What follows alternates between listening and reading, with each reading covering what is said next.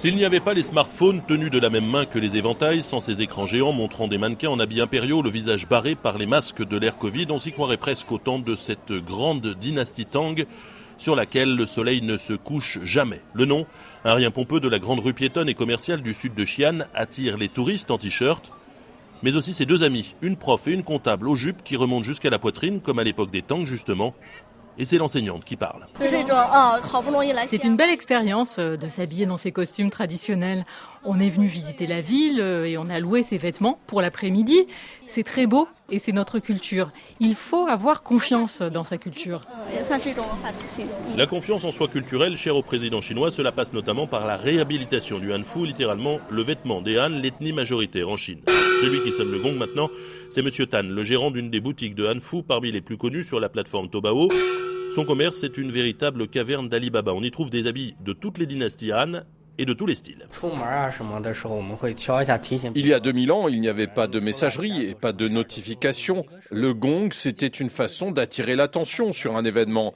Un mariage, hop, un coup de gong. Le maître de maison sort faire une course, hop, un autre coup de gong. Moi, je me suis lancé dans la vente de vêtements Hanfu quand j'ai vu l'engouement chez les jeunes exploser sur TikTok. Mais bien avant ça, en 2003, une poignée de pionniers ont couru les musées et ont consulté les livres anciens pour tenter de redonner vie aux vêtements de la Chine antique.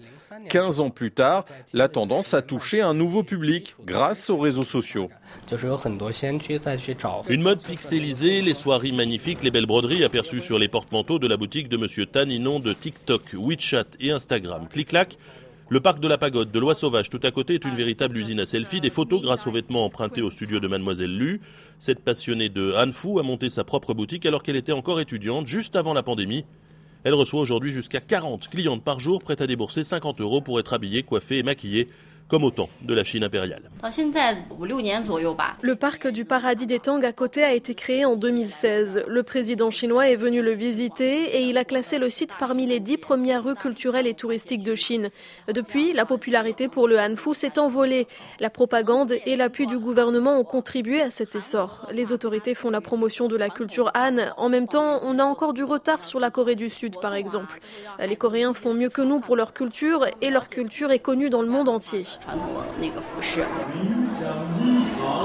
Le Hanfu, comme outil du soft power chinois, est véritable poule aux œufs d'or pour celles et ceux qui surfent sur la nouvelle vague de la Chine antique. À Xi'an, un théâtre immersif au cœur d'un centre commercial rejoue tous les soirs la grandeur de la dynastie Tang, quasi à guichet fermé. Difficile de s'approcher des figurants aux costumes resplendissants, mais Monsieur Yin en redemande. Ce contrôleur des armes et des munitions dans la police, ça ne s'invente pas, est venu voir le spectacle avec sa maman. C'est génial, vraiment génial de voir cette époque si prospère de la dynastie des Tang. On est très fiers du développement de la Chine et nous devons protéger notre héritage culturel.